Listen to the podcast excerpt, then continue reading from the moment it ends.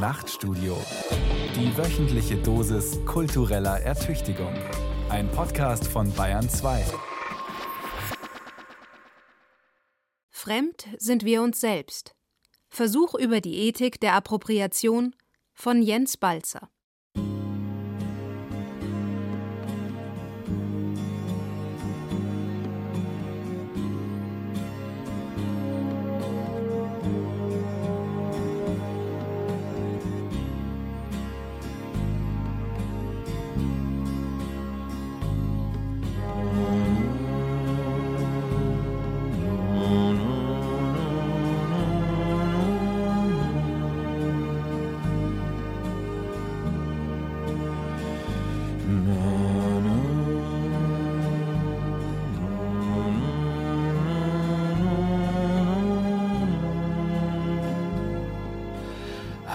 Das nicht herrlich? Ich habe das so geliebt als Kind. Jedes Mal, wenn einer von diesen Filmen im Fernsehen lief, war ich schon Tage vorher total aufgeregt. Der wilde Westen, die weite Prärie, ein stolzer Indianer in einem herrlichen Fransenanzug aus Leder.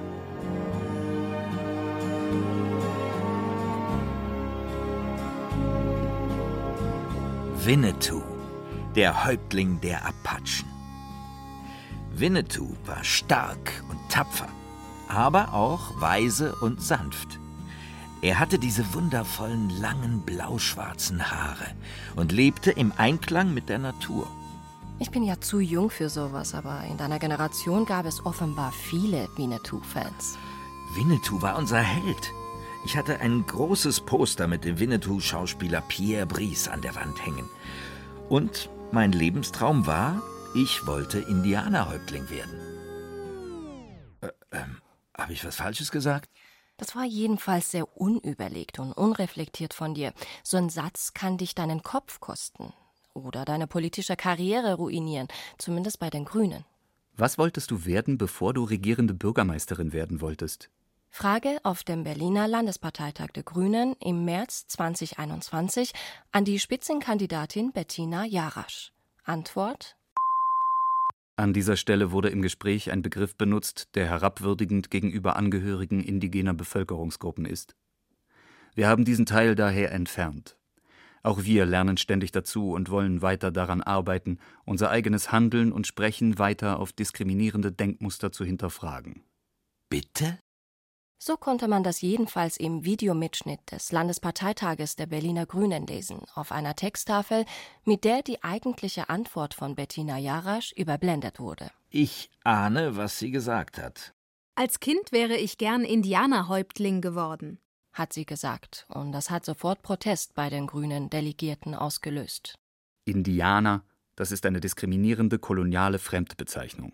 Hieß es in den Chatgruppen. Bettina Jarasch solle sich umgehend für den Gebrauch dieses Wortes entschuldigen. Und es dauerte dann auch keine zwei Stunden, bis sie es tat. Ich verurteile meine unreflektierte Wortwahl und meine unreflektierten Kindheitserinnerungen, die andere verletzen können. Ich habe einen Ausdruck benutzt, den Menschen als diskriminierend empfinden können, und zwar sehr konkret. Deshalb haben wir die Worte nicht uneingeordnet im Livestream stehen lassen, sondern transparent darauf hingewiesen, dass wir den Ausdruck nachträglich gelöscht haben. Das ist doch jetzt ein bisschen übertrieben, oder? Kein Mensch, der mal wegen Winnetou als Kind zum Indianerhäuptling werden wollte, hatte damit irgendwelche diskriminierenden Absichten. Wir haben die Indianer vergöttert. Wir fanden die toll. Und jetzt wollen uns die Grünen das auch noch verbieten. Sogar unsere Kindheitserinnerungen. Wo soll das noch hinführen? Moment, ganz ruhig, nicht aufregen. Denk an dein Herz. Das ist nicht gut, wenn man sich in deinem Alter noch so echauffiert. Oh, jetzt fängst du schon wieder mit meinem Alter an. Nur weil ich nicht mehr der Jüngste bin, darf ich nicht mehr mitreden, oder was? Jeder darf hier mitreden. Aber eben auch die, die nicht deiner Meinung sind und zum Beispiel heute, 50 Jahre nach deiner Cowboy- und Indianerjugend, inzwischen finden, dass es respektlos ist, wenn man sich ein Indianerkostüm überwirft. Also, wenn man sich als ein Mensch aus einer anderen Kultur verkleidet. Aber das tut doch jeder irgendwann mal. Es gibt ja auch Chinesen, die sich auf dem Münchner Oktoberfest mit Lederhosen und Dirndeln als Bayern verkleiden. Muss man denen das auch verbieten? Ruhig, das Herz. Niemand will hier irgendwem was verbieten. Ich wiederhole das gerne nochmal. Aber vielleicht sind das unterschiedliche Fälle wenn Chinesen sich als Bayern verkleiden, dann schlüpfen sie in Kostüme aus einer machtvollen, ökonomisch und politisch dominanten Kultur, die sich zu eigenen Selbstvergewisserung selber ein bisschen Folklore gönnt, und der gegenüber die Chinesen auch noch nie als Kolonialherren aufgetreten sind. Wenn weiße Europäer sich als Indianer verkleiden, dann schlüpfen sie in die Kostüme einer Kultur, die von weißen Europäern kolonialisiert und fast ausgelöscht worden ist dann handelt es sich um Cultural Appropriation. Oh, da haben wir es endlich. Der beliebteste Debattenbegriff der letzten Jahre. Kulturelle Aneignung. Wenn es danach geht, dürfen weiße Menschen ja gar nichts mehr. Keine Indianerkostüme zum Fasching tragen, keine Dreadlocks, keine Kimonos, keinen Hip-Hop mehr machen und am besten auch keinen Jazz. Das ist doch total verklemmt. Ich spiel mal ein bisschen Musik. So lange kannst du dir ein Glas Wasser holen.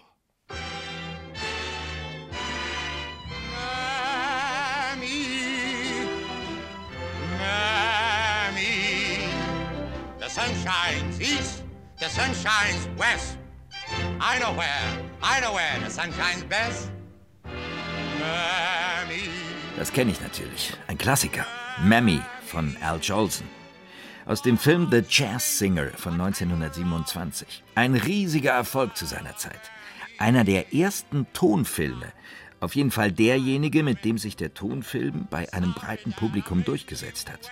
Und damit übrigens auch der Jazz als genuin amerikanische Musik.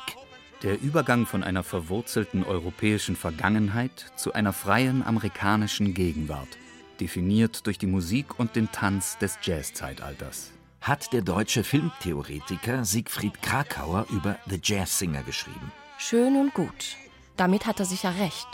Aber zu scheinbar so freien amerikanischen Gegenwart in den 20er Jahren gehört eben auch der Rassismus. Und mit The Jazz Singer setzt sich noch etwas anderes durch im frühen Hollywood-Film, nämlich das Blackfacing. Also, dass sich weiße Schauspieler schwarze Farbe ins Gesicht malen, um sich auf dieser Weise als Afroamerikaner zu kostümieren oder besser zu maskieren. Alabama. Al Jolson spielt einen armen, weißen, jüdischen Sänger. Sein Vater will, dass er Kantor wird. Aber er will aus der Tradition ausbrechen in die freie amerikanische Gegenwart hinein, definiert durch die Musik und den Tanz des Jazz-Zeitalters. Freiheit heißt für ihn, er maskiert sich als Schwarzer, er schlüpft in das Kostüm einer Kultur, die er authentischer, körperlicher, naturnäher, wilder findet als die eigene Kultur. Diese Auftritte wirken heute natürlich schon ziemlich komisch. Würde man jetzt sicher nicht mehr so machen. Ziemlich komisch finde ich ziemlich untertrieben. Das Blackfacing ist eine absolut rassistische kulturelle Praxis. Die Al Jolson nicht erfunden hat. Nein, sie kommt aus dem Vaudeville und den Minstrel-Shows des 19. Jahrhunderts. Da traten weiße Sänger mit schwarz geschminkten Gesichtern auf und mit dickrot bemalten Lippen und gaben den fröhlichen, dankbaren, etwas dummen, aber stets singenden Sklaven. So wie sich die weiße Mehrheitsgesellschaft ihre schwarzen Mitbürger am liebsten vorstellte. Das ist dann natürlich schon ziemlich verlogen, wenn ein weißer Sänger dadurch seinen Drang nach Freiheit bekundet, dass er sich als schwarzer Mensch maskiert. Und es ist eine Form von Enteignung. Der Jazz wurzelt tief in afroamerikanischen Traditionen, aber der erste Sänger, der in einem Tonfilm damit zu hören ist, ist kein Schwarzer. Und das ist kein Einzelfall. Kennst du den Song hier?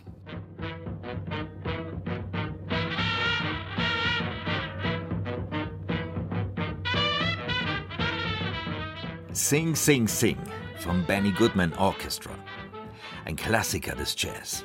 Damit hat sich in den 30ern dann der Big Band Sound durchgesetzt. Und Benny Goodman erhielt den Ehrentitel King of Jazz. Ein nicht schwarzer Bandleader nimmt sich alles, was er in den 20ern bei schwarzen Musikern wie King Oliver und Louis Armstrong gelernt hat und lässt sich dann von der weißen Mehrheitsgesellschaft zum wahren König des Jazz erklären.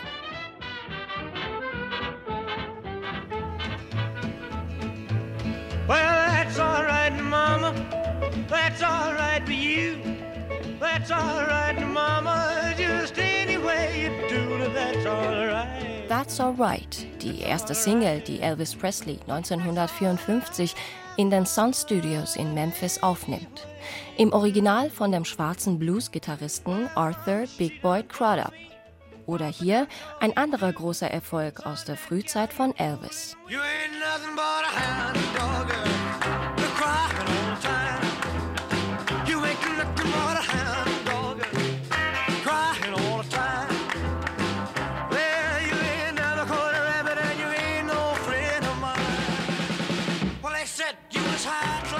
hound dog, eine Sternstunde des Rock'n'Roll. Damit fing alles an. Also die moderne Rockmusik, wie wir sie kennen. Klar, und auch der Rock'n'Roll wurzelt tief in der schwarzen Musiktradition, in Rhythm and Blues der 40er Jahre, der am Anfang übrigens gar nicht Rhythm and Blues hieß, sondern Race Music.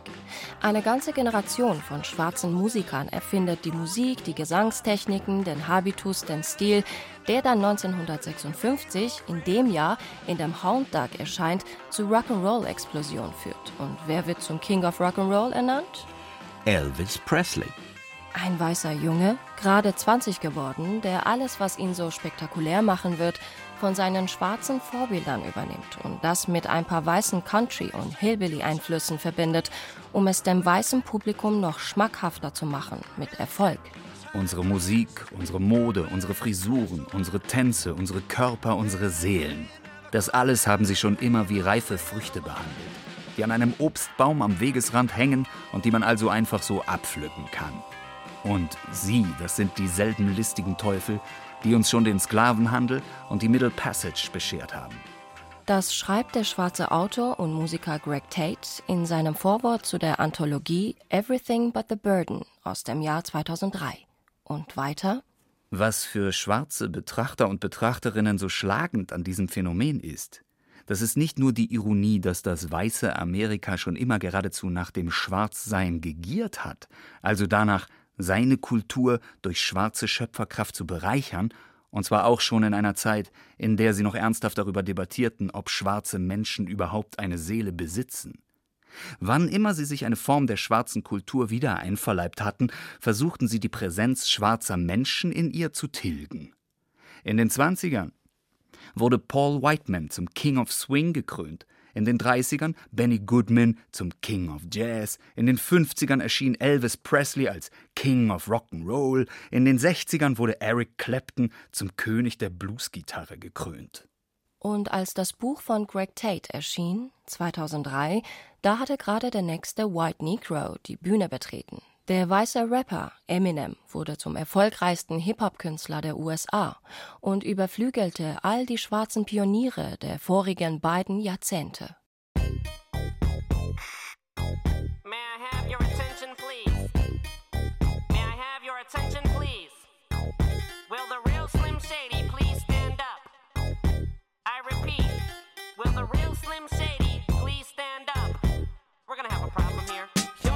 You never seen a white person before. Jaws all on the floor like Pam, like Tommy just burst in the door and started whooping her ass worse than before. They first were divorced, sewing her over furniture.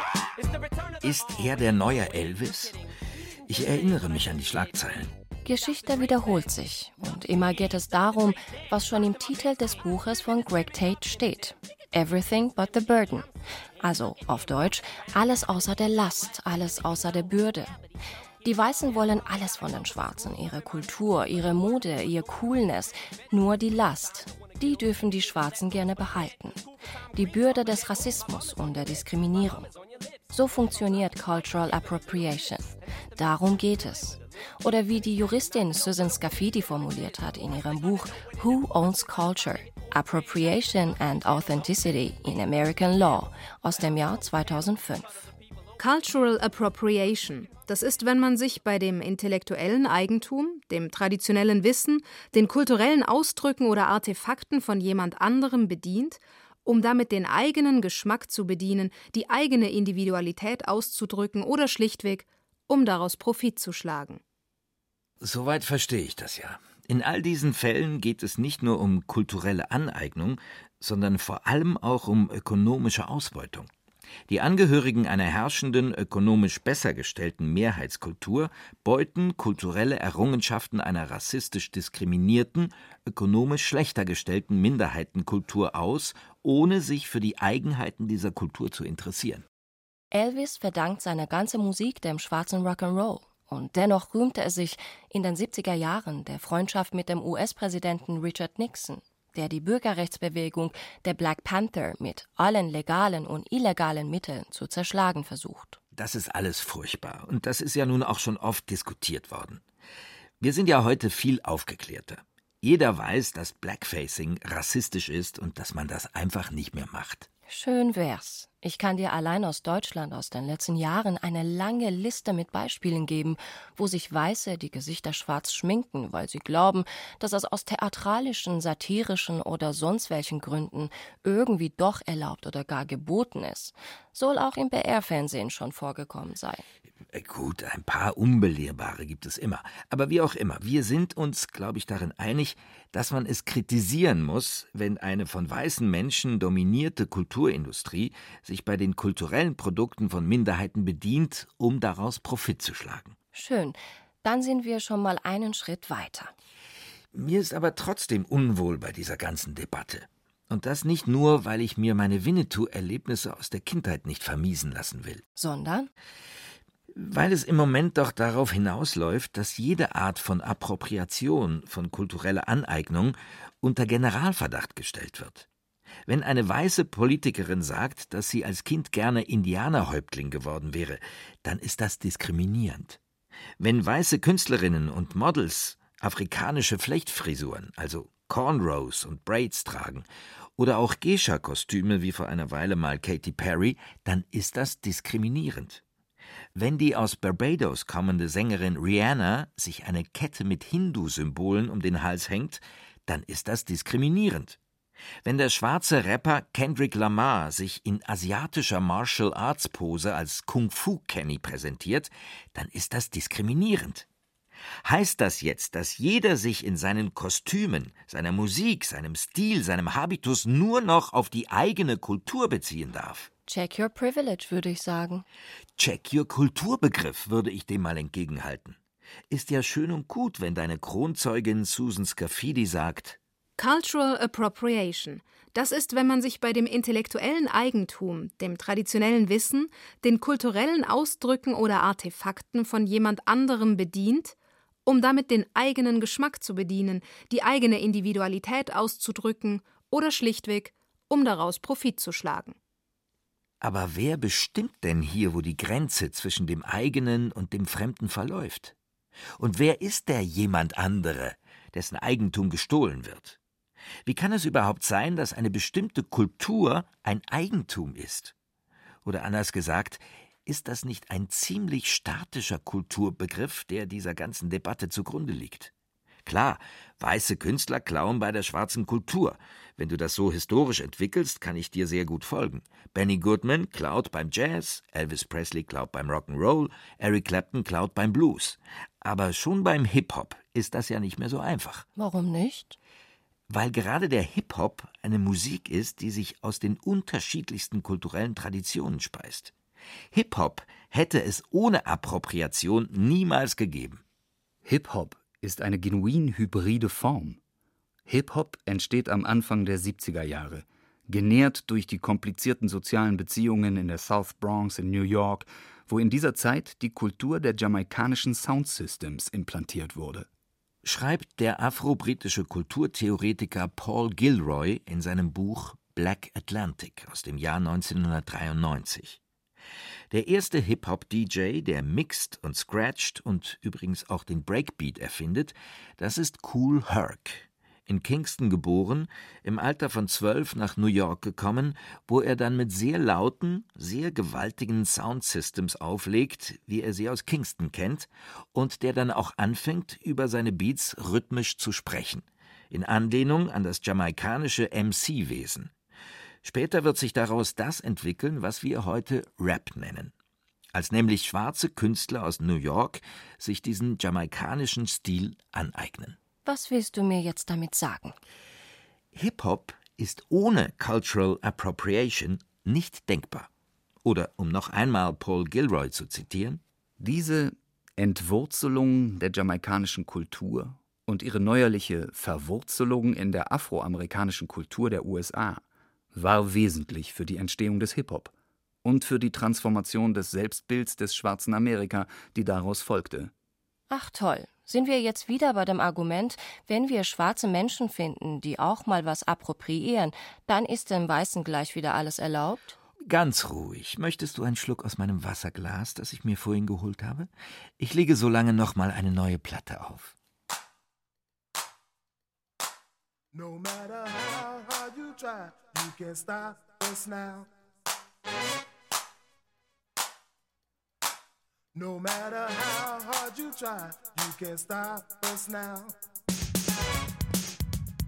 Das sind Afrika Bambata und die Soul Sonic Force, eine der ersten Hip-Hop-Crews überhaupt.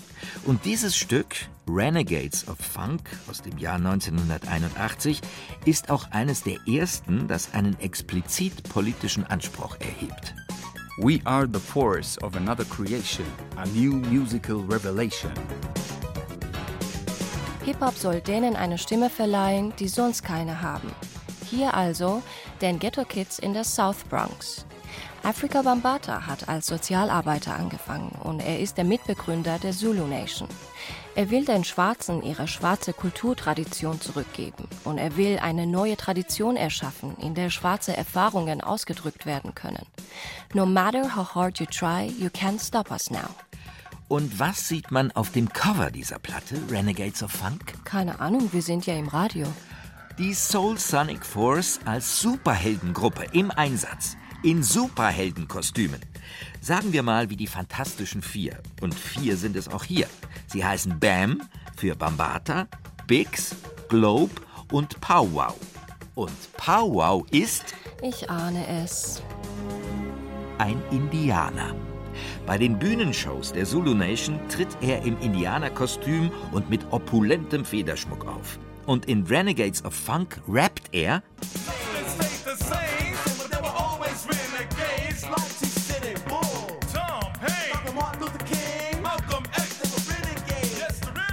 Nichts bleibt, wie es ist, denn es gab schon immer Renegaten, also Abweichler, Abtrünnige, wie Häuptling Sitting Bull, Tom Paine, Martin Luther King, Malcolm X. Das heißt, er bildet hier eine Reihe, in der die Leitfiguren der schwarzen Emanzipation ebenso auftauchen wie Tom Paine, der weiße atheistische Gründervater aus dem 18. Jahrhundert.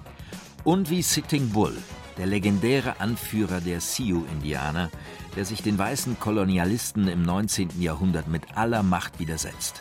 Das ist natürlich auch Cultural Appropriation. Und es ist von Sprechern der Native Americans in den letzten Jahren auch genauso kritisiert worden. Wie können sich Musiker, die selber rassistisch diskriminiert worden sind und mit ihrer Musik für antirassistisches Empowerment kämpfen, ihrerseits gedankenlos bei den kulturellen Ausdrucksformen einer anderen kolonialisierten Minderheit bedienen? Menschen, die rassistisch diskriminiert werden, können selber Rassisten sein. Das ist jetzt aber auch nichts Neues. Darum geht es hier aber gar nicht die haben das weder aus rassistischem Spott getan, noch aus Nachlässigkeit oder mangelnder Empathie. Die wollten was anderes. Afrika Bambata, der damals selber gerne in hybriden Kostümen aus afrikanischen und Native American Bestandteilen auftrat, also Afrika Bambata und Soul Sonic Force, die wollten die marginalisierten Gruppen miteinander vernetzen, Sie wollten ein Patchwork der Minderheiten erschaffen, wie es etwa zeitgleich bei dem postmodernen Philosophen Jean-François Lyotard hieß, oder wie sie in Renegades of Funk rappten.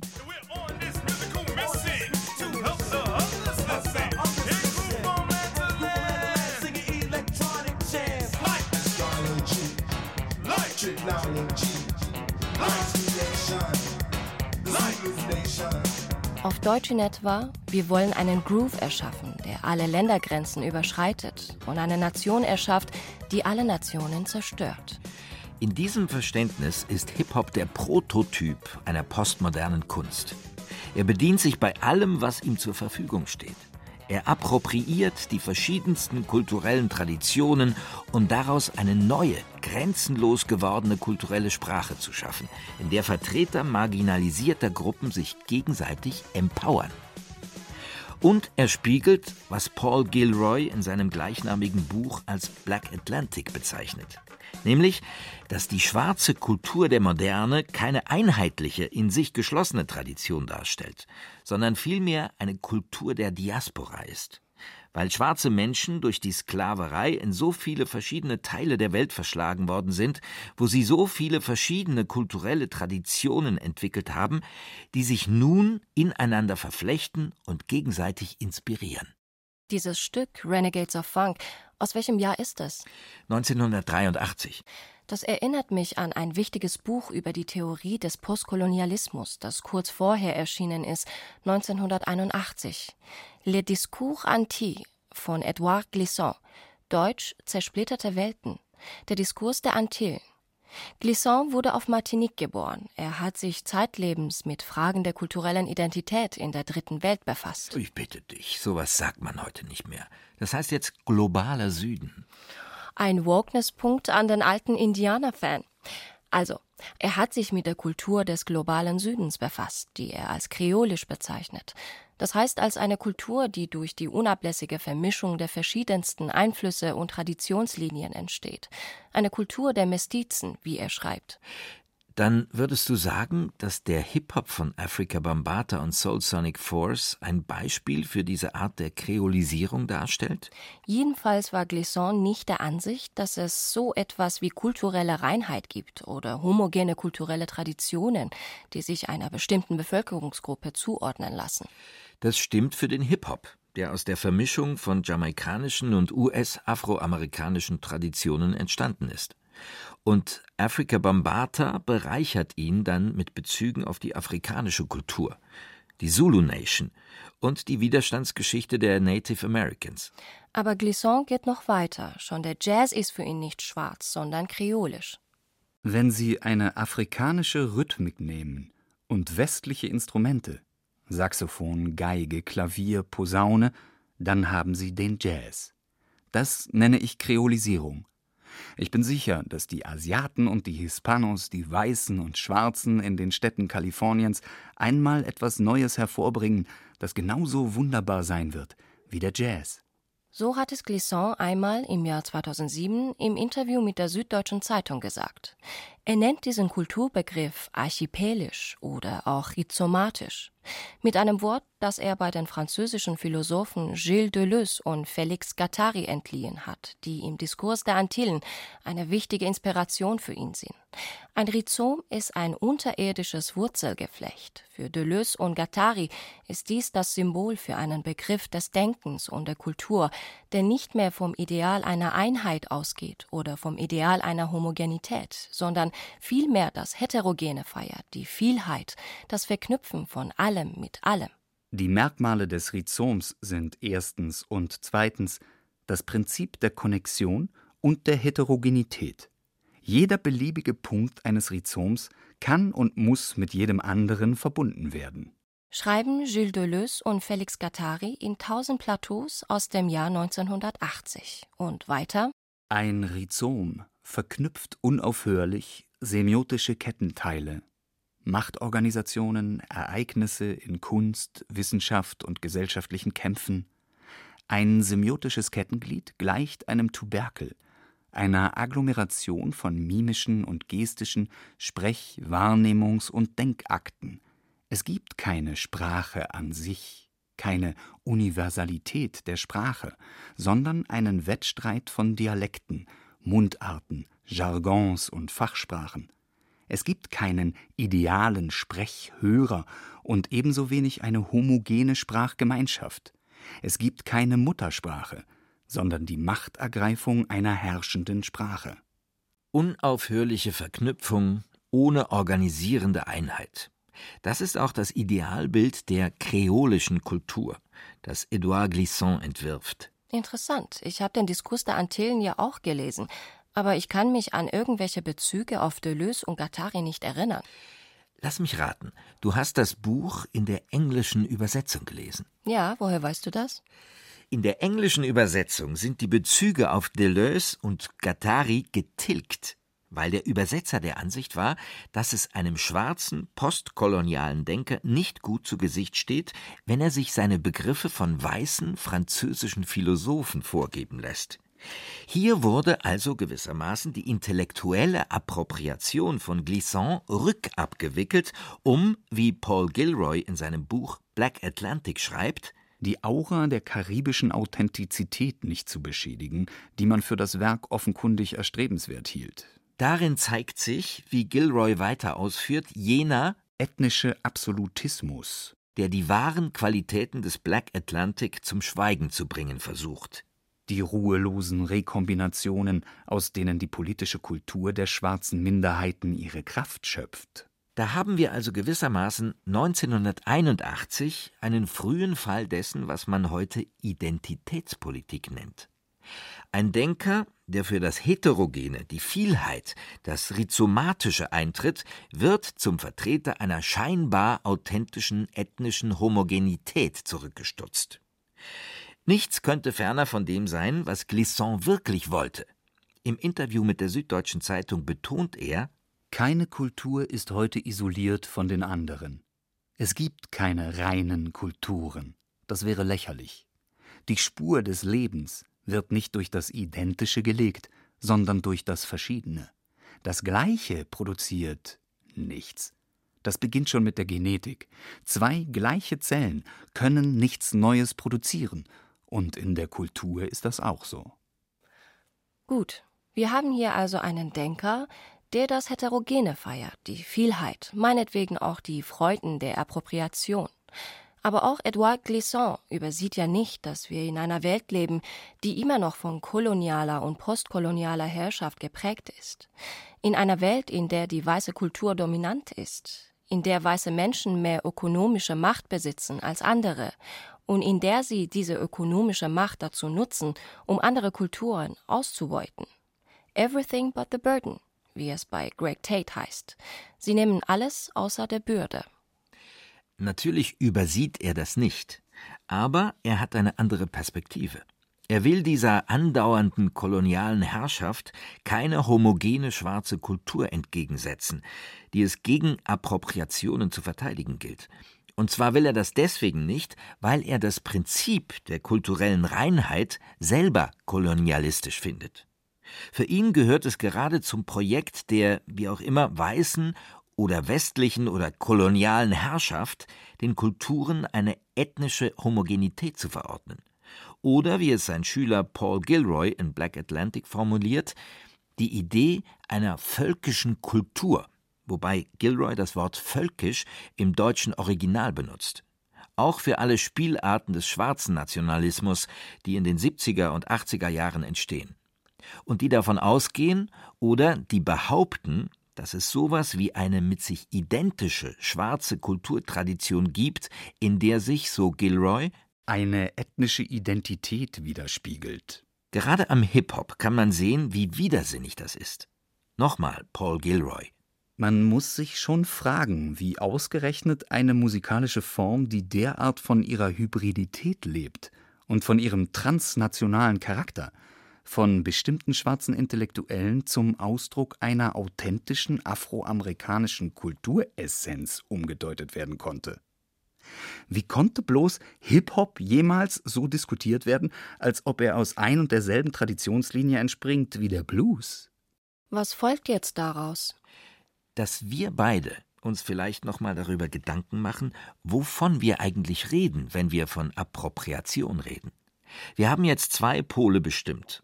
Auf der einen Seite steht die Definition von Susan Scafidi, für die das alles nur eine gewissermaßen juristische Frage ist. Cultural Appropriation.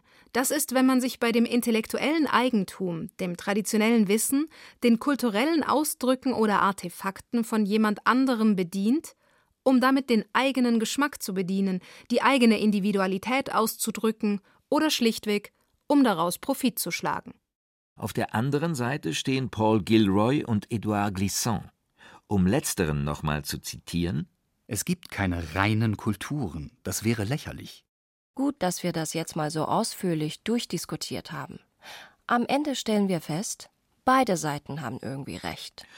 Oder haben jedenfalls beide einen Punkt, der intuitiv einleuchtend ist. Es ist intuitiv einleuchtend, dass man sich als weißer Mensch keine schwarze Schminke ins Gesicht schmiert, um damit einen schwarzen Menschen darzustellen. Das steht in einer rassistischen Tradition der Diskriminierung, die so tief im kulturellen Gedächtnis verwurzelt ist, dass man sie beim Blackfacing jedes Mal aufruft und bestätigt, egal wie man sich hinterher wieder herauszureden versucht. Aber ebenso nachvollziehbar ist doch das intuitive Unbehagen daran, kulturelle Aneignung generell zu ächten. Denn es ist schlechterdings keine Kultur denkbar, die sich nicht aus der Aneignung vorgefundener kultureller Formen ergibt. Wer Appropriation prinzipiell zu einem Vergehen erklärt, das es zu verbieten gilt, der raubt letztlich der Kultur jede Beweglichkeit und jedes Leben. Das sind aber ganz schön komplizierte Denkfiguren, die du da jetzt entwickelst, nur damit du weiterhin zu deiner Winnetou-Leidenschaft stehen kannst. Wie war das eigentlich damals? Wolltest du immer schon Indianer sein? Warum nicht Cowboy?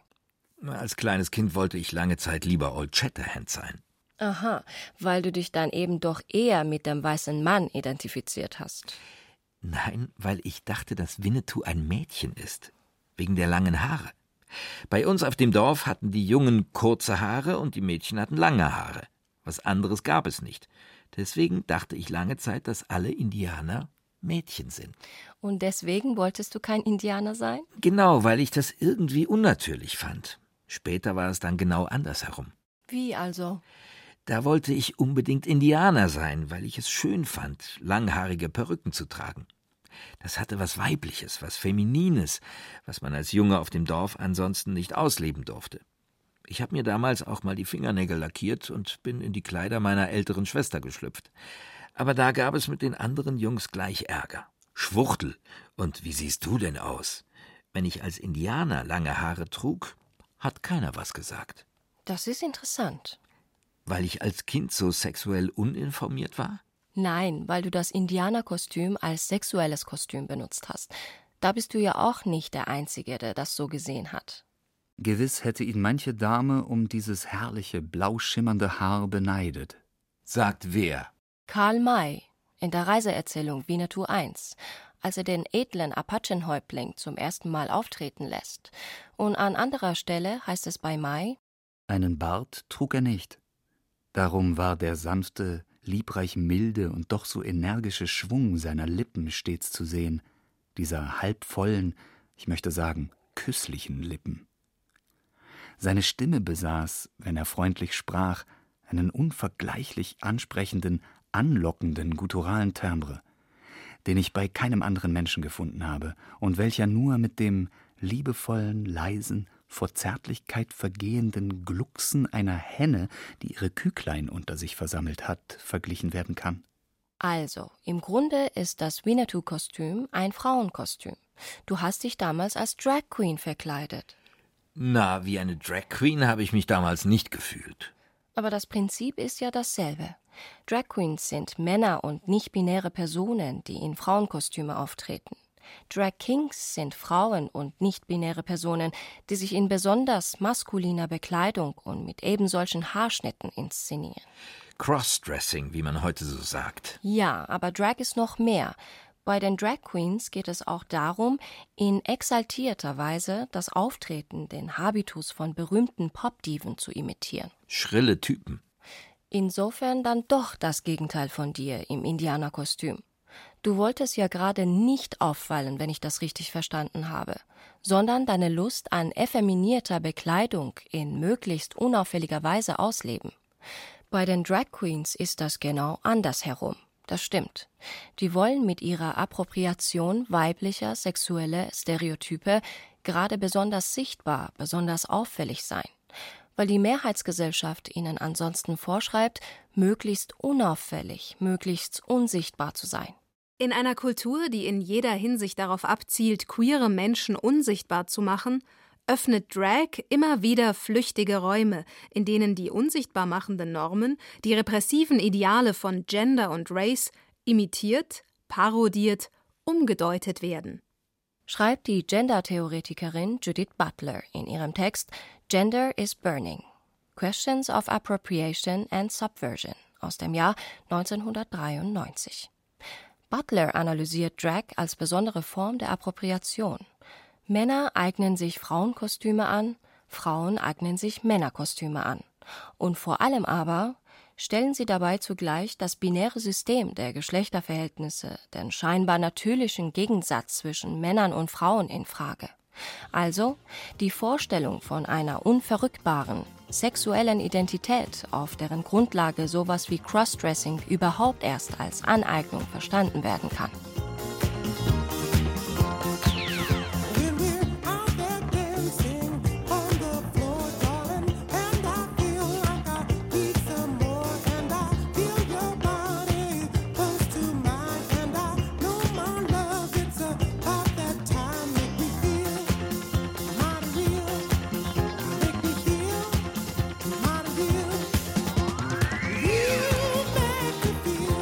Das ist die erste Hymne der Drag Queen Kultur.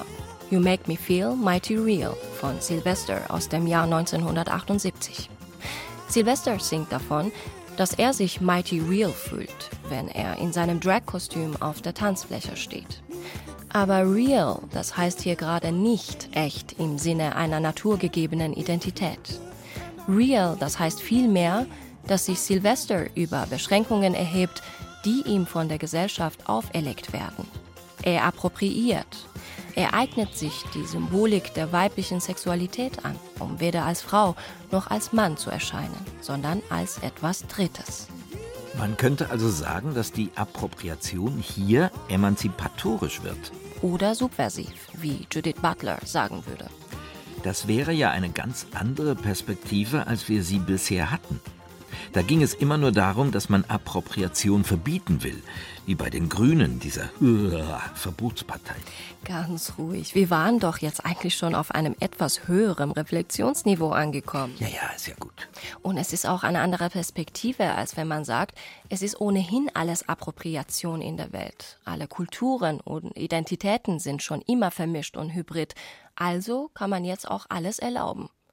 Judith Butler schaut sich die Drag-Kultur an und fragt, wie und unter welchen Umständen kann Appropriation, in diesem Fall Drag, ein emanzipatorisches oder eben auch subversives Potenzial entfalten.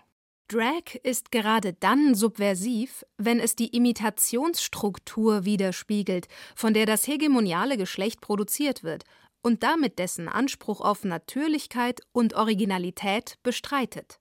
Denn in Wahrheit, meint Butler, ist sexuelle Identität generell nichts anderes als Drag. Denn Imitation befindet sich im Herzen des heterosexuellen Projekts und seiner Gender-Binarität. Drag ist keine sekundäre Imitation, die sich auf ein vorgängiges und originäres Geschlecht bezieht, sondern zeigt, dass die hegemoniale Heterosexualität selber auf einer kontinuierlichen und wiederholten Anstrengung beruht, die eigenen Idealisierungen zu imitieren. Kannst du das für den alten Indianer noch mal etwas einfacher sagen? Drag ist eine Aneignung, eine Appropriation. Soweit bist du mitgekommen? Männer eignen sich die Kostüme von Frauen an. Aber nicht irgendwie, also nicht wie Peter Alexander in Charlies Tante oder Judith Butlers Beispiel, Dustin Hoffman in Tootsie, also zu Gaudi eines heterosexuellen Publikums, das sich bloß an der Schrillheit des Crossdressings ergötzt. Sondern? Weil es den Drag Queens and Kings ums Ganze geht. Weil sie zeigen wollen, dass jede Art von sexueller Identität ein Kostüm ist, eine Aneignung von vorgegebenen Rollenmodellen. Auch die Jungen mit den kurzen Haaren in deinem Dorf haben sich ja nur Bilder angeeignet, die ihnen vorgegeben wurden. Es ist nicht natürlich oder authentisch, dass Jungen kurze Haare haben und Mädchen lange Haare. Es ist eine kulturelle Aneignung, ebenso wie der Drag. Nur, dass Drag quer zu den herrschenden Konventionen läuft und damit zeigt, dass es sich bei diesen Konventionen eben um solche handelt, um kulturelle Konstruktionen, die sich verändern lassen. Nochmal Judith Butler. Drag ist die Destabilisierung des Konzeptes von Gender an sich. Eine Destabilisierung, die denaturalisierend wirkt und die Ansprüche von Normativität und Originalität in Frage stellt, auf denen sexuelle Repression gründet. Judith Butler sagt also, wenn man appropriiert, dann kann das sowohl reaktionär sein wie auch progressiv. Es kommt eben darauf an, wie man es tut. Richtig. Vielleicht kann man aus ihren Gedanken so etwas wie eine Ethik der Appropriation herauslesen, die uns aus der einfachen Gegenüberstellung von alles verbieten und alles erlauben herausführt. Zumal, wenn man das, was sie schreibt, zusammendenkt mit dem, was wir von Edouard Glissant gehört haben. Keine Kultur ist heute isoliert von den anderen. Es gibt keine reinen Kulturen, das wäre lächerlich. Es gibt keine reinen Kulturen, denn Kulturen ergeben sich immer aus Vermischungen. Es gibt keine reine sexuelle Identität, denn das sexuelle Begehren, die Erscheinungsformen der Sexualität sind weitaus vielfältiger als das, was im scheinbar ausschließlichen Gegensatz von männlich und weiblich zur Erscheinung gelangt. Und in dieser Hybridität des Sexuellen, so Judith Butler, zeigt sich nichts anderes als die Hybridität jeder Art von Identität. Tatsächlich ist das, was wir als Essenz oder als materielles Faktum beschreiben, lediglich eine forcierte kulturelle Option, die sich selber als natürliche Wahrheit verschleiert. So Butler in Variationen über Sex und Gender. Wir sollten also Hybridität, das Unreine, Vermischte, als Grundlage aller Kultur und als Grundlage aller Identität anerkennen. Und das heißt das Appropriieren im Allgemeinen. Das heißt aber nicht, dass dadurch jede besondere Appropriation schon gerechtfertigt ist. Gutes, reflektiertes, kritisches Appropriieren denkt immer die Machtverhältnisse mit, in denen wir leben, und stellt sie in Frage. Und wendet sich also gegen ideologische Verfestigungen jeder Art, gegen jede kulturelle Norm, die behauptet, sie entspreche einem unhinterfragbaren Naturzustand. War das jetzt also okay, dass ich mich als Kind als Winnetou verkleidet habe oder nicht? Du meine Güte, du kommst davon echt nicht runter.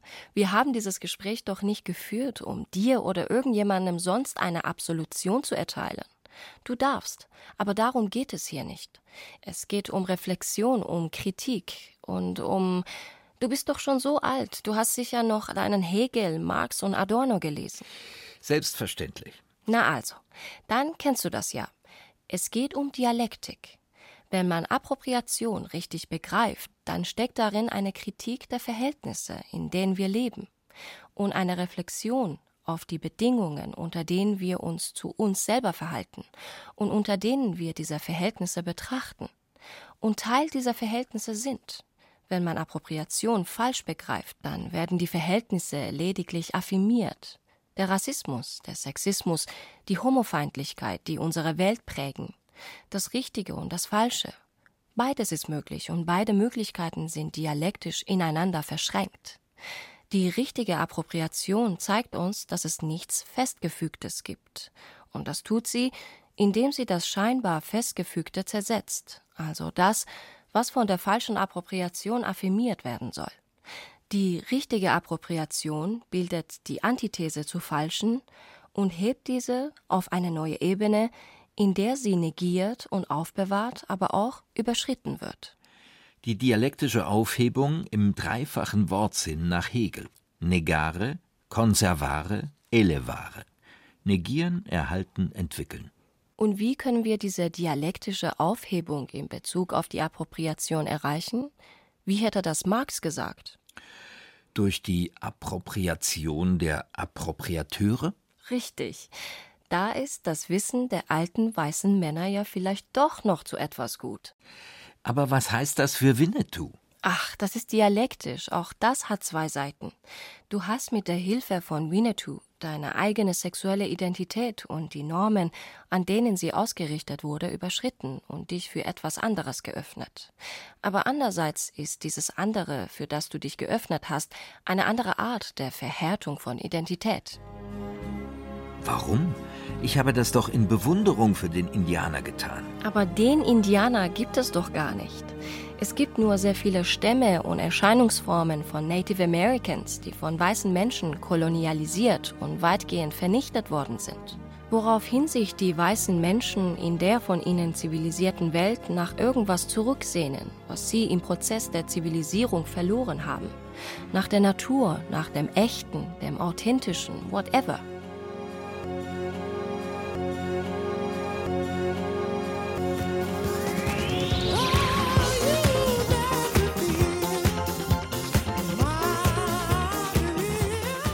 Aber dieses Echte ist eine Chimäre. Dieses Echte ist eine Lüge. Wir sind nicht unveränderlich, nicht als Angehörige eines Volkes, eines Geschlechts, einer Kultur. Wir kommen erst dann in der Realität an. Wir sind erst dann wirklich echt, wenn wir dieses endlose Spiel der Appropriation als unsere wahre Natur begreifen. Wir müssen anerkennen, dass es in der menschlichen Kultur nichts gibt, was stabil oder natürlich ist. Keine Indianer, binären Geschlechter, unveränderliche Kulturen. Es gibt nur eine unendliche Kette von Aneignungen, von Aneignungen, von Aneignungen, von Aneignungen, von Aneignungen.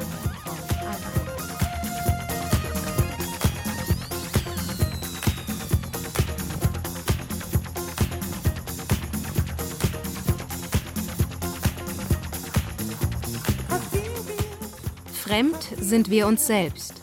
Versuch über die Ethik der Appropriation von Jens Balzer.